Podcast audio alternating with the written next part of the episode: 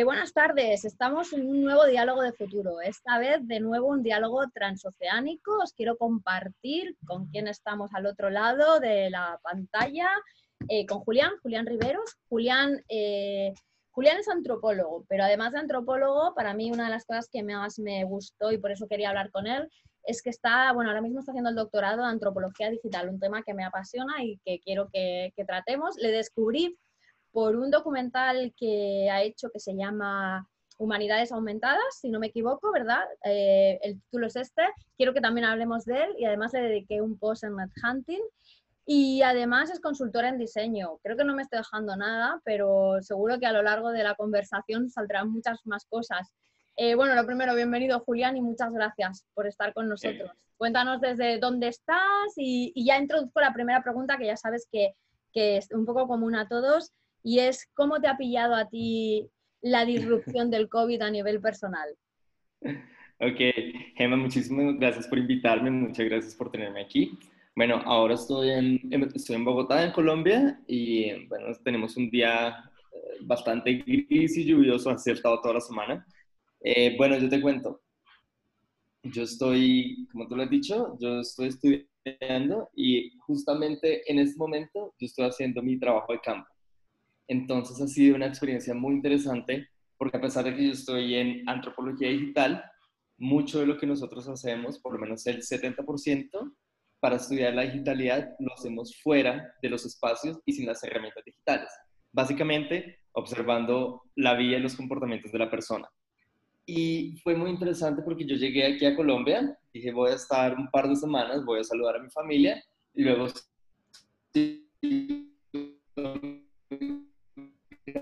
Julián, te perdemos un poquito. La conexión se pierde un poco. Como estaba planeado en mi, en mi trabajo de campo. Ok.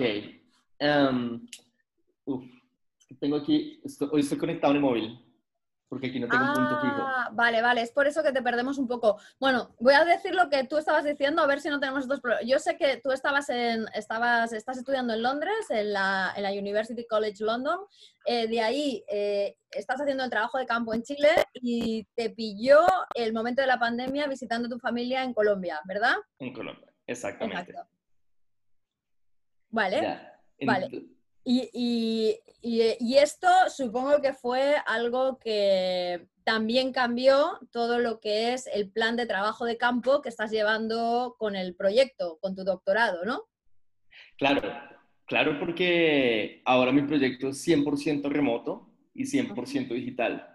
Y es muy difícil lograr conocer, digamos, cuando vemos un problema, etnográficamente lo tenemos que ver en 360 grados, tenemos que verlo por todas las aristas. En cambio ahora solamente estoy pudiendo ver una de esas caras, que es la cara más digital. Eh, posteriormente creo que voy a lograr ir y visitar y hacer alguna parte como más en in situ, pero de momento es remoto y 100% digital. Me encanta porque además parece paradójico, pero estás dando la clave de, aunque estamos hablando de humanidades digitales, resulta que para que uno entienda las humanidades digitales, tiene que volver a pasar por todo lo que eran las herramientas de siempre de sociología, que son físicas y nada virtualizadas, que son las etnografías. Esto creo que es un punto, un punto a tener muy en cuenta porque proyecta futuro, no todo puede ser digitalizado. Ok, vamos avanzando. El siguiente punto que eh, voy preguntando a todo el mundo, y sé que tú también lo has leído, es, tiene que ver con el libro, con el libro de, los 12 mandamientos para diseñar un futuro mejor.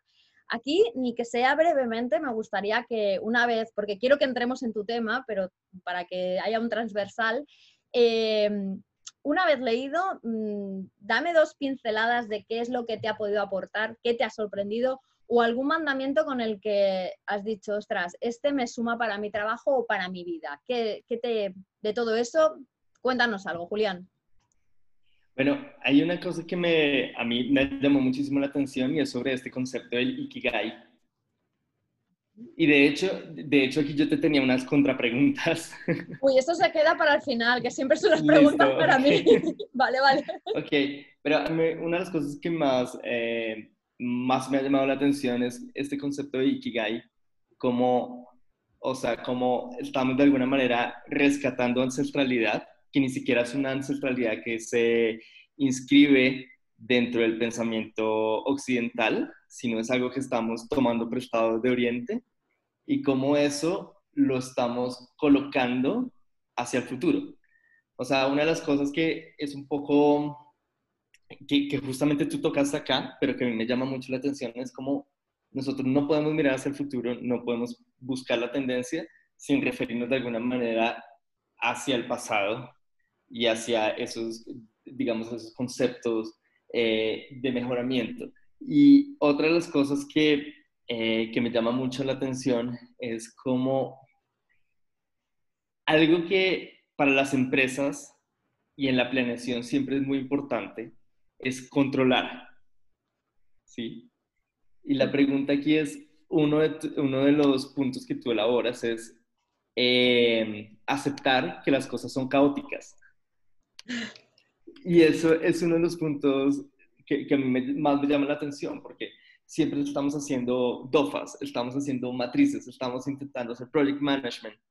Y la realidad es que las cosas siempre se escapan un poco de las manos. Yo estaba pensando mucho desde mi práctica, digamos, como antropólogo en la industria, y una de las cosas que yo siempre tengo dificultades para explicar es, eh, los antropólogos normalmente sabemos a dónde queremos llegar y cómo queremos llegar, ¿sí? Pero nunca es tan claro qué es lo que vamos a hacer para llegar a ese punto. Y esto es algo que a las personas les causa, bueno, primero les causa intriga, eh, segundo les da muchísimo, les da terror. O sea, ¿cómo te van a dar, no te van a dar presupuesto para hacer algo de lo que no saben que van a obtener? Entonces, estar abierto y aceptar que, ese es, em, que hay posibilidades para el error, para encontrar cosas que no estaban planeadas, para que las cosas sean caóticas, es una de las cosas más difíciles.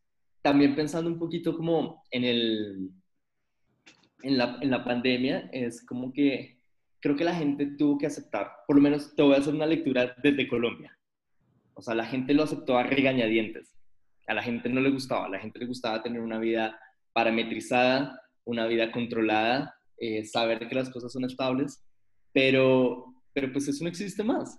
Estamos ahora, estamos entrando a algo que llaman nueva realidad, pero esta nueva realidad también es, es algo que cambia todos los días. Es un ambiente no parametrizado fuera de nuestro control Julián, no dirías que no es que no exista más, es que no existía, simplemente es que vivíamos en una falsa realidad que creíamos que todo estaba ordenado, porque precisamente nos han hecho entender que hay unos parámetros, unos marcos, muy basado también en ese mundo del marketing que tú has hecho referencia, a mí me, a mí me, siempre que hablo con vosotros me, me hacéis repensar muchas cosas que, que, es verdad que he dicho yo o que, o que, me surgen de unir varias, eh, esas conexiones sinápticas que, me encanta hacer.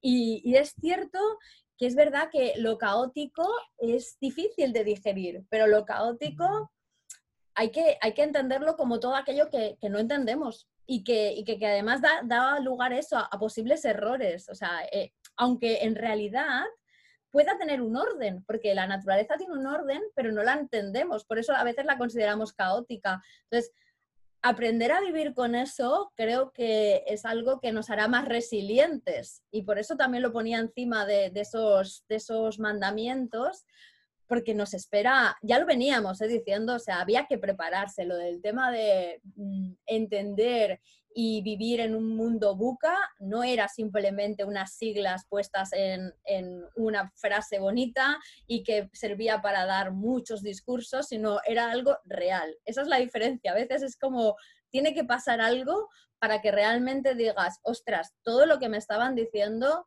tenía su base. Pero bueno, como tú dices, es verdad que es muy difícil que, que a veces eh, te acepten eh, propuestas, ideas, proyectos que no están basadas solamente en datos o que están basados, no están basados solamente en datos numéricos, sino en otro tipo de datos que nosotros trabajamos, ¿no? Desde las partes más cualitativas. Eh, ¿A que sí? ¿A que sí? ¿Estás de acuerdo, verdad? Totalmente, totalmente. Bueno, seguimos avanzando. Otro transversal que tenemos en el libro son los ODS, los Objetivos de Desarrollo Sostenible. Seguro que como sociólogo y antropólogo los conoces, los has puesto en marcha, los has, los has, los has analizado. en tu día a día, bien sea para el proyecto este de campo que estás haciendo, para el doctorado, o bien sea para los, para los otros proyectos que trabajas como consultor para, para, para cualquier otro mm, proyecto, ¿cómo los pones en práctica o cómo los elevas o cómo haces labor didáctica de ellos o no? O sea, eh, cuéntame un poquito. Porque para mí es, importante que todo lo que vayamos construyendo tenga ese eje de cómo podemos hacer un futuro mejor. De hecho, es súper interesante porque mi proyecto de investigación nació justamente de, eh, como proyecto de antropología del desarrollo. Y una de las cosas que yo estaba investigando es, inicialmente, porque ha cambiado muchísimo todo, metodología, objetivos, todo ha cambiado, es, yo estaba estudiando un concepto que es el estar bien. Se llama estar bien. Y el estar, la pregunta es, ¿qué es para las comunidades estar bien y qué noción de futuro les brinda? Y resulta que este es un concepto que está basado en la ancestralidad. Yo estaba empezando, yo empecé por estudiar comunidades de afrocolombianos y entonces resulta que, por ejemplo, e, estas comunidades daban una lectura de estar bien es tener un balance con la naturaleza, estar bien es poder pescar, estar bien es tener una familia. Esas son las cosas que ellos quisieran, basados en la centralidad, proyectar hacia el futuro. Entonces ahora yo me encuentro con estos objetivos de desarrollo sostenible, que son la versión remasterizada de los objetivos de desarrollo del milenio, que no se alcanzaron también, que quedaron como a mitad de camino. Y es, es interesante porque es una, es una visión diferente a la que tienen las comunidades más ancestrales. Pero es, es el mínimo denominador común al que pudimos llegar de acuerdo como humanidad. Entonces, no es que estas pequeñas visiones que están muy enraizadas en el territorio, o sea, comunidades de mil habitantes en un pueblito en el Pacífico colombiano, eh, también han adoptado este tipo de, mm, de visiones. Y muchas de esas eh, coinciden con lo que ellos están hablando, por ejemplo, como el fin de la pobreza, ¿sí? Como, bueno, una parte de la pobreza es definida por ellos mismos como eh, pobreza como una cuestión material, pero también como una cuestión más espiritual. Y esto es una reinterpretación que se le da a eso. Eh, hambre cero es seguridad alimentaria, la capacidad de poder sembrar y recoger. Eh, vida submarina y ecosistemas terrestres, por lo menos, es como ese balance del que ellos hablan de estar bien con la naturaleza. Además de eso, hay muchas otras cosas en las que se encuentran esos puntos de convergencia. Lo que se me hace aquí más interesante es que es como un ejercicio de traducción. Es un ejercicio de poner los desarrollos de los objetivos de desarrollo sostenible, que son, digamos, una cosa casi que basada en la posmodernidad, ponerlo a dialogar con estos eh, saberes y con estas visiones del mundo que son ancestrales, pero que incorporan y se renuevan. ¿sí? La cuestión aquí es que siempre los hemos visto como una cuestión que va de arriba para abajo pero en verdad tiene mucho feedback y también va de abajo hacia arriba, de las comunidades hacia estas grandes eh, instituciones para hacer estos acuerdos em, gigantes. Por ejemplo, una de las cosas más interesantes es que no, eh, digamos, las reivindicaciones de género no eran tan presentes. Hace 20 años en las comunidades afrocolombianas no eran tan importantes, pero ahora están en la línea del frente. Es como ahora lo que queremos es equidad y paridad. Y eso es algo que también se ha hecho a, partir del diálogo y la negociación de, de saberes. ¿sí? Me encanta. Me parece increíble. Sí, sí, o sea, me encanta además cómo cada uno de vosotros sacáis eh, acentos a este, a, esto, eh, a este mapa de ruta, a este, como tú le has llamado, o sea, brutal, me parece, el mínimo eh, común denominador para la humanidad. O sea, bueno, o sea, me parece una definición mm, exquisita, de verdad. O sea, pero cada uno le vais sacando unos acentos y me, bueno, me encanta además, claro, hasta ahora no habíamos tenido tampoco ningún antropólogo en, los diálogos, y, o por lo menos sí ha habido una antropóloga, pero más eh, eh, trabajando temas de flujos migratorios, no tanto temas de comunidades y sobre todo mm, partiendo de la historia, más, eh, bueno, elementos ancestrales y bueno, además que estés estudiando solamente el concepto estar bien ya es eh, maravilloso, porque a partir de ese eh, se está catalizando todo el consumo del mundo, o sea que imagínate, ¿sabes? Pero para mí, algo que acabas de decir también podría ser ya tu, una de tus frases curadas, porque creo que, que es muy, muy valiosa. De lo ancestral a lo posmoderno, los ODS facilitan puntos de convergencia. ¡Wow! O sea, qué poder, ¿no? O sea, me parece como muy, muy, muy, muy contundente y muy interesante. O sea, y es un diálogo. Es un diálogo, es un diálogo. Es un diálogo, también lo has dicho, y me parece también eh, maravilloso. Em, vamos a avanzar un poquito más. Si quieres luego recuperar los ODS en algún punto que estemos tratando, pues no hay problema. Pero para avanzar, que además lo que voy a hacer es dejar de compartir, porque quiero que te vea la gente también, si es que te podemos ver, ahí estamos, los dos. Eh, quiero entrar un poco en tanto por lo que conecté contigo, como bueno, un poco todo este mundo de las humanidades digitales, que para mí es súper interesante y el documental de, humanidad, de humanidades eh, aumentadas, que si quieres nos explicas un poquito, pero sobre todo, sobre todo, a mí me hizo pensar mucho sobre un concepto que llevo trabajando hace tiempo en tendencias, que es la identidad, ¿vale? La construcción de la identidad, me encanta como dices, la edificación de la identidad.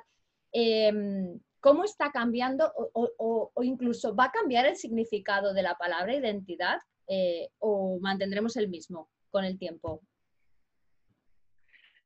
Bueno, eh, esta es una pregunta bastante complicada. Bueno, te cuento un poco. Este, este documental en realidad lo organizaron los chicos de Antropomedia, que son, uno, que son un equipo que está basado en México, pero pues trabaja en varios lugares. Y ellos han explorado más esta cuestión de, en la práctica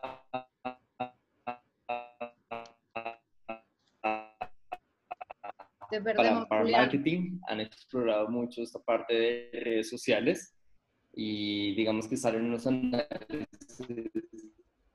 Ah, lo siento.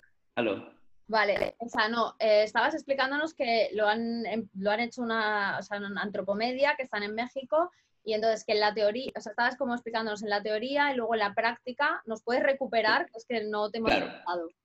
Claro. Eh, lo que ellos están haciendo es un poco aplicar estos conceptos de social networks y análisis de grafos a básicamente a marketing para descubrir cómo comunidades, cómo funcionan.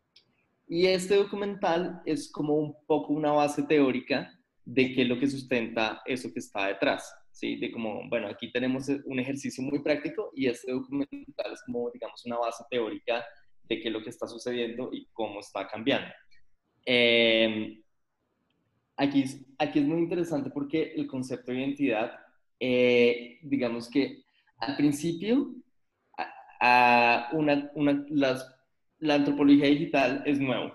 Digamos, esto no tiene más de 10 años en que la gente empezó a decir como vamos a hablar de antropología y de digitalidad. Y al inicio era una preocupación muy grande. Eh, la gente estaba muy preocupada por pensar qué le va a pasar a las personas eh, cuando se conectan y qué va a pasar con las personas cuando tienen un avatar. Entonces, por ejemplo, es como ponerse un disfraz, o sea, no es como ponerse una pijama, es como cambiar totalmente. O sea, yo en este momento puedo ser un hombre de treinta y tantos años, pero yo puedo ser mañana tranquilamente el eh, actuar, ser una niña de 10 años. Y es, es un ejemplo tonto, pero es un ejemplo de cosas que han pasado de personas que han hecho esa, alteración grande y de hecho ese era uno de los temores de como, bueno, ¿qué va a pasar si todos podemos jugar a ser algo que no somos? Entonces, aquí está, ponen en perspectiva esta pregunta, ¿no? Esto es, ¿somos o no somos? En realidad, eh, ¿estamos actuando eh, cuando nos ponemos ese disfraz digital o no lo estamos haciendo? Y aquí hay otra cosa que, que lo explica un poco, y es que pues, la teoría de roles a nosotros nos dice como, bueno, en realidad siempre estás actuando. Así no te pongas un avatar y así no hagas un cambio de sexo, de forma, un cambio tan grande, siempre estás actuando. En este momento yo estoy parado aquí hablando como, pues, intentando actuar como un entrevistado y estoy intentando mantenerme dentro de las expectativas de mi entrevistador. Pero también hago muchas otras cosas. También soy un hijo y cuando soy el hijo de alguien me comporto de otra manera diferente. Entonces, hasta cierto punto, eh, en todos lados hay un poco de actuación. Y la atención aquí es, yo dejo de ser quien soy por actuar uno de estos diferentes roles. Bueno, pues algunas cosas que hago en este lugar no las hago en otro, claramente, pero más o menos es estable. Entonces, digamos que fue una de las cosas que al principio preocuparon mucho a la antropología y preocuparon mucho a la psicología, pero que en ese momento es, eh, digamos, estamos también en otra etapa, digamos, ya no estamos en ese momento en el que es nuevo y vamos a poder explotar eso, sino que ahora lo que encontramos es más estabilidad, más estabilidad a través de las diferentes plataformas eh, y una presentación de la identidad mucho más estable. Yo sigo siendo Julián, eh, así está en Instagram, está en Facebook o esté en WhatsApp. Digo, más o menos eh, permanece de alguna manera estable. aquí lo interesante también es que las versiones más postmodernistas de la identidad, por ejemplo, el más importante es Sigmund Bauman, quizá, Bauman nos habla de la identidad líquida, o sea, todo va a ser líquido. Entonces, o sea, una lectura muy personal, muy, muy, muy personal, lo aclaro, es, a la final, al final me parece que no es tan líquido como Bauman llegó a pensar. Entonces, quizá tampoco somos tan posmodernos como Bauman pensaba que podríamos llegar a ser. De hecho, yo veo un montón de expresiones súper tradicionales de la identidad. Veo eh, el grupo particularmente en el que estoy, que estoy trabajando es un grupo que expresa eh, ideas y normativas del siglo XIX en Colombia. Es un grupo que rescata el catolicismo, es un grupo que rescata valores muy antiguos. O sea, no le encuentro mucho de posmoderno ni de líquido. De hecho, lo encuentro bastante estable y bastante a ver, si a ver si al final el diálogo se va a titular Desmontando a Bauman, ¿eh? también podría ser, ¿eh? O sea, me parece algo interesante porque, bueno, me voy a quedar con, al final, o sea, vamos a pasar de, bueno, después voy a hacer una pequeña reflexión y quiero que después nos vayas a definir antropología digital porque habrá gente que no sabe lo que es y creo que es una manera de hacer un común denominador al diálogo pero me ha gustado cómo has pasado de introducir palabras como temor a introducir palabras como estabilidad, que ya son mucho más placenteras, agradables, vamos trabajando futuros mejorados. Y luego ese punto en el que de alguna forma, como tú dices, y que al final es, pues no somos tan posmodernos, la teoría de los roles simplemente lo que va a irse es evolucionando y replicando a lo mejor en otras formas, maneras, plataformas, con esa digitalización, pero que no es tan temerosa y que no va a llegar a esa distopía que nos ponen en, o esperemos por lo menos que vaya a esa distopía de Ready Player One, sino que igual, pues bueno, o sea, simplemente será esa manera que nosotros ya nos vamos comportando de forma sociológica con nuestros roles, pues llevados a, otros aspectos. Pero es cierto que es verdad que, y quiero rescatar luego lo de las plataformas más sociales, eh, Instagram y tal, para hablar del documental del dilema social, eh, hay una cierta, o empezamos a caminar hacia una cierta estabilidad eh, en la manera de presentarnos. Mm, vamos a dejarlo de momento ahí, que luego entraremos más en generaciones jóvenes. Antes de nada, eh, háblanos de lo que es la antropología digital. Listo. Bueno, a mí me gusta definirlo así. Es un poco, digamos, es un poco la, visión que, que, que pues, han estado teniendo mis mentores, pero mi definición mucho más sencilla, menos teórica y más mundana, es básicamente lo que nosotros estamos estudiando es, a través del lente de la antropología, con esas mismas teorías viejas, estamos intentando estudiar cómo las personas adoptan y transforman la tecnología digital y cómo la tecnología digital transforma a las personas. Básicamente un proceso de doble vía, un proceso de interacción entre lo humano y lo digital. Sería la forma sencilla. Perfectamente definido. Pues vamos a rescatar ese, eso que te estaba diciendo, ¿no? O sea, si hemos hablado de vuestro documental, eh, para mí un documental que es interesante de ver, cuanto poco para que cada uno se forme su opinión, oye, si es que hoy en día tenemos opiniones y no todo nos lo están manipulando, como dicen, es el, el documental, es que es como rocambolesco, sobre todo la parte final cuando te dice, compártenos en redes. Me encanta ese guiño final. No voy a hacer spoiler, pero por favor que la gente llegue hasta el final. El documental del dilema social, ¿vale? Está en Netflix, está protagonizado por una serie de, de digamos, de la élite de las diferentes redes sociales, eh, bueno, gente que ha estado trabajando en ellas, Facebook, Google, Twitter, cualquiera de ellas, y casi todos trabajando en el, en el área o de diseño o de monetización. Y bueno, son los primeros que alzan la voz hacia la crítica de, de, estar, de las redes sociales. Eh, antes de yo preguntarte nada, como sé que lo has visto, ¿cuál es tu opinión? Bueno, en general es un documental muy bien hecho y como tú lo has dicho, eh, una de las cosas más interesantes es que te permite ver desde adentro, o sea, desde las personas que diseñaron, cuál era la intención, que eso es algo que nosotros no logramos, nosotros no podemos ver la intención de la persona que diseña, o no siempre la vemos claramente. Creo que ese es uno de los puntos más interesantes para ver en el, en el documental.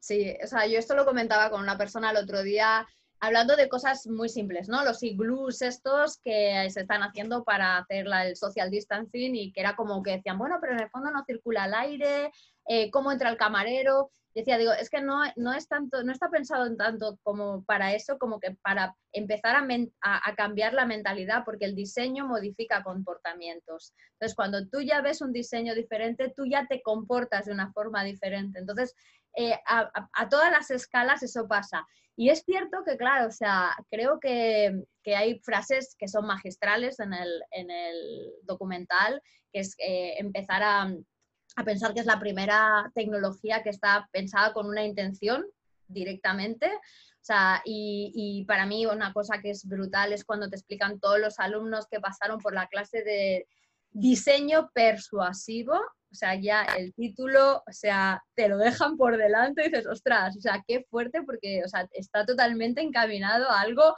maquiavélico. dices, bueno, a ver, ¿quién se estaba apuntando ya a diseño persuasivo directamente? Y, para mí algo clave, clave, y vuelvo a lo mismo, mira, ya me da igual si hago spoilers o no, es ese punto en el que te dicen que el valor no está en los datos, sino en lo que pueden hacer con esos datos, que es cómo te pueden persuadir, cómo te pueden manipular con ellos. Que creo que ese salto gigante no hay tanta gente que lo haya dado. Y, ahí viene a ser un poco toda la clave del, del documental. ¿Tú crees que hay posibilidades de que pasemos del diseño persuasivo al diseño ético, Julián, para tener unas humanidades digitales mejoradas? Bueno, justamente, justamente lo que acabas de mencionar es, creo que es el punto central. El problema nunca ha sido tecnología, el problema siempre ha sido un problema ético. Y ese, ese es el punto central. Y eso es una cosa que va mucho más atrás y mucho más grande. Es business ethics. Es cuál es la ética detrás de los negocios.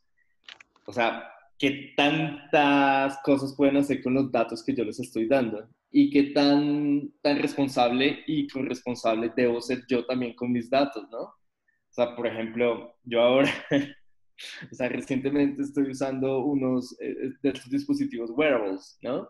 Y es como, bueno, yo les voy a dar información biométrica a unas compañías privadas eh, que, o sea, yo no sé qué pueden llegar a hacer con esa información biométrica. O sea, a ellos que les puede interesar cuáles son mis pulsaciones o mi presión sanguínea. Pero el punto es que no sé. Y el punto es que quizá ellos tampoco, por ejemplo, cuando mencionan lo de monetización, yo no sé en qué punto los latidos de mi corazón puedan llegar a ser monetizables. Seguramente lo serán. Todavía no sé cómo, pero es posible que, que suceda. Entonces creo que la pregunta siempre ha sido un poco más ética que de tecnología. De hecho, la tecnología avanza mucho más rápido de lo que avanza nuestras reflexiones sobre lo que deberíamos hacer con la tecnología. Es como ahora mismo no existen muchos marcos regulatorios para la investigación digital, mm. ni siquiera, en, o sea, ni siquiera los marcos europeos, ni siquiera los marcos americanos, no existen. Entonces hay muchos espacios vacíos, es como simplemente estamos intentando legal, hacer las cosas de manera ligeramente ética, pero hay, hay vacíos éticos y legales supremamente fuertes. Estoy de acuerdo y creo que, que igual por, el tiempo vamos a ir empezando a acabar y tal, pero es, cierto que ese es el gran problema y es esto creo que, no sé, ahora ya como dos años o más que lo digo contando en, en tendencias, que es el problema es que la, la, tecnología avanza a una velocidad que ni la ética ni la filosofía lo puede pillar. O sea, es, es una cosa. Entonces, eh, toda aquella gente que se supone que tenía que ayudar a regular, a legislar, a poner marcos, a, tener, a poner fronteras, no, no avanzan a la, velocidad que avanza la tecnología. Por lo tanto, sí que es cierto que el ejercicio debería venir mucho más desde dentro de la propia industria.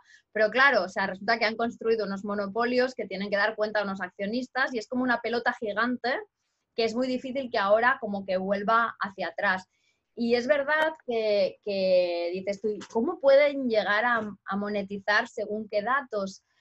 Pues es que, claro, cuando ves que detrás de todo eso hay un señor que se está dedicando a estudiar la industria de los videojuegos, la industria de, bueno, del juego en general, para ver cómo puede irte eh, capturando más tu atención. O sea, si al final lo de menos es el dato, si lo que quieren es la captura de la atención, que es súper fuerte porque que la tecnología sea predictiva tampoco es malo, nos va a ayudar a muchas cosas, pero es eh, ese punto en que lo, realmente eh, doloroso, lo realmente eh, que debería cambiar y que va a ser muy difícil es el modelo de negocio que se ha construido alrededor de todas esas tecnologías. ¿vale?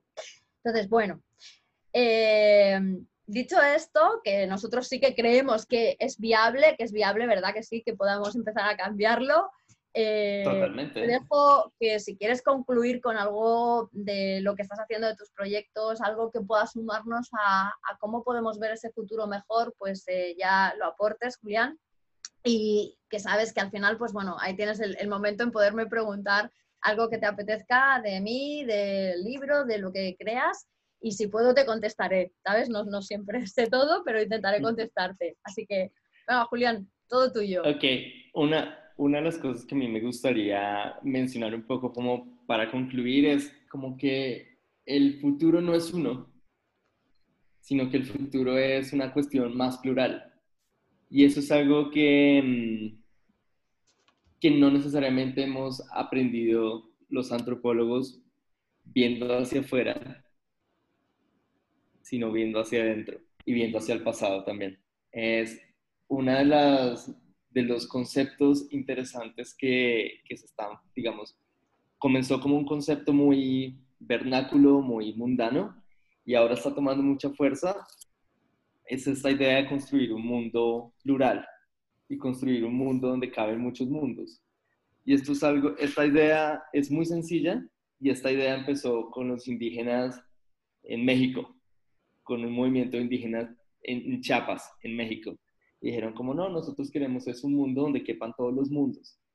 Y suena como un manifiesto político, pero también esconde una parte ética, pero también es práctico. Entonces, aquí, digamos, anclamos todo. ¿Sí? Porque entonces ya no tenemos una sola visión de qué es el futuro y hacia dónde va, sino es una visión eh, que admite muchas posibilidades de futuro y muchas posibilidades que deberían negociarse entre sí, que deberían estar en diálogo permanente.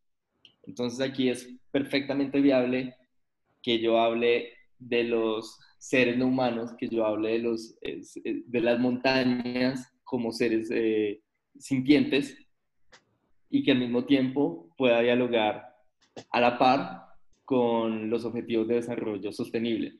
Totalmente. Ese es el punto y esa es la idea de lo que podríamos comenzar a lograr. Ahora, lo que a mí me llama la atención es que tú lo has enfocado y lo has trabajado, digamos, hacia las empresas y desde el individuo. Entonces, la, la pregunta que a mí me gustaría plantear es, ¿Cómo crees que, podríamos aplicar estos conceptos no hacia los negocios, sino hacia el estudio o a la práctica de estas comunidades que están buscando también crear su propio futuro? Eh, todo el tema de los ODS. De los, los puntos que tú tienes marcados. ah, en los futuros. ¿Cómo los aplicarías tú eh, para, ya no para estudiar negocios, sino para estudiar y, y para que las comunidades encuentren sus propios futuros? Porque yo creo que tiene potencial para expandirse. Totalmente. Mira, antes de contestarte, eh, quiero recuperar un momento tu conclusión porque me encanta y porque además, o sea, es, es, es, es maravilloso cómo estamos eh, construyendo eso, futuros co-creados entre todos. Y pongo futuros porque es verdad que va en plural. Y además, no te puedo atribuir la frase de, aunque es tuya, el futuro no es eh, un futuro es, cuestión, es una cuestión plural, porque una de las participantes ya lo introdujo el tema de que los futuros son en plural. Pero me encanta lo de construir un mundo donde caben muchos mundos, porque me abre un mundo a pensar. Esos mundos son mundos cuánticos, mundos descentralizados o mundos diversos. Y ahí no voy a decir nada más, solamente, oye, podemos continuar tú y yo en otro momento, porque realmente, o sea, ha sido como, wow, o sea, ¿de qué estamos hablando? Hasta que has aterrizado un poco, yo estaba todavía en mi mundo ahí, pero caben todos, es cierto. Vale, luego, lo que me preguntas, ciertamente, o sea, a ver, eh, eh, sí que es verdad que el libro, por lo que yo digo, o sea, al final la naturaleza de mi, de mi trabajo me lleva siempre a pensar mucho en la sociedad y en, conectar los valores sociales con el mundo de los negocios, ¿vale? Pero siempre, siempre la prioridad son los valores sociales, antes que el mundo de los negocios. Ese es mi error, ¿eh? también te digo. Si fuera mucho más del mundo de los negocios, igual sería más fácil, pero, pero creo que, que es un error que al final me llevará al éxito, también te digo. Entonces, eh, como yo conecto siempre desde el sentido común y desde los valores sociales, eh, los principios, aunque están escritos em, con ejemplos, o los, mandamientos, como están escritos con ejemplos que tienen que ver mucho con, marcas y con el mundo del mercado, eh, mm, no es tan importante. En realidad, yo ahora mismo en el curso que estamos haciendo, en ningún momento me estoy refiriendo ni a marcas ni estoy refiriéndome a proyectos en concreto, me refiero a las personas, porque las personas son las dueñas de esas marcas de esos, y de esos proyectos. Y el proyecto puede ser generar una mejor comunidad. Eso ya es un proyecto. O sea, cualquier intención necesita una planificación y, un, líder o unos líderes que toman decisiones. Eso ya es una empresa, pero una empresa no tiene por qué ser una empresa que con un beneficio económico, puede ser un beneficio social. Y el beneficio social puede venir de eso, de construir una mejor comunidad.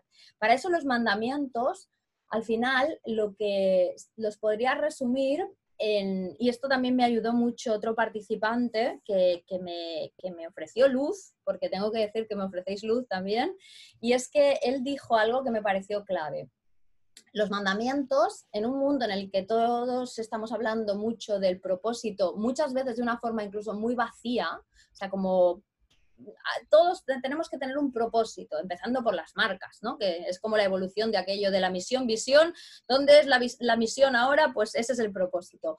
Y se habla y se habla y cada vez hay más titulares, pero difícilmente se llevan a la acción, ¿vale?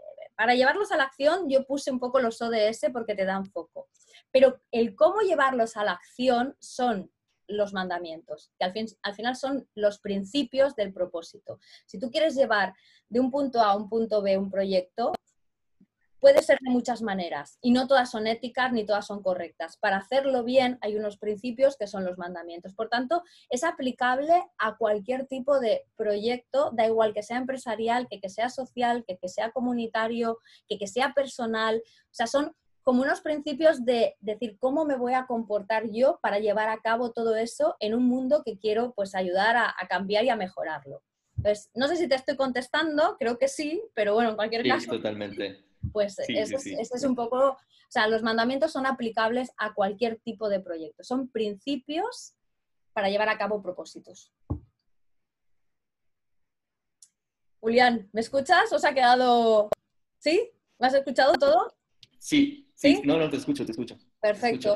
A mí me parece una herramienta increíble porque, o sea, mucho de lo, gran parte del trabajo que hacen también otros sociólogos es trabajar en, en, en investigación y acción y participativo. Entonces es como ¿cómo le das tú a las comunidades eh, un marco que sea fácil de seguir justamente para hacer esa planeación de algo que es tan abstracto? Algo que puede llegar a ser muy abstracto como el futuro, pero también es muy concreto. Algo que tiene que traducirse en planes. Entonces creo que son, eh, son formas muy fáciles de enfocarlo. Claro, el caos no es algo sencillo, aunque tengamos que acostumbrarnos. En cambio, si tenemos, una, eh, si tenemos unos principios que seguir, ese caos empieza a ordenarse un poco. Bueno, pues estas son unas pautas que igual te pueden también ayudar para ese trabajo con las comunidades, para que entiendan cómo ir evolucionando sus, esos, sus proyectos, su manera, su evolución, su futuro bajo estos principios. En cualquier caso, si quieres, Julián, lo hablamos y, oye, eh, me sería algo súper bonito que si puedo colaborar con vosotros, por supuesto, contar con ello, ¿vale? Perfecto. Pues ya me despido, eh, sea un placer, me ha encantado hablar contigo, o sea, que, que, sean muchas otras veces y tengo tres frases tuyas, no sé cuál escogeré al final, pero, pero todas seguro que saldrán reflejadas de una forma o de otra. Y, y nada, un placer. Cualquier cosa seguimos en contacto, ¿vale? Y muchas gracias. Muchas gracias. Gracias por la invitación, gracias por tenerme. Un abrazo. Va, chao.